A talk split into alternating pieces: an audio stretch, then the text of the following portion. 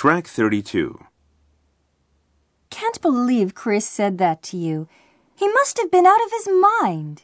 I just pointed out that there were a few typos in his report. But how could he say it's none of your business to me? I just wanted to help him. You know, he's been very sensitive lately. Someone told me his fiancée went back to the States, leaving him alone. Oh, my cell phone's ringing. Can you hold on for a second? I'll be right back. Sure, go ahead. I also need a few minutes to get ready.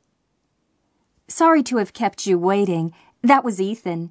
He wants me to send him the report of the break even attendance figure.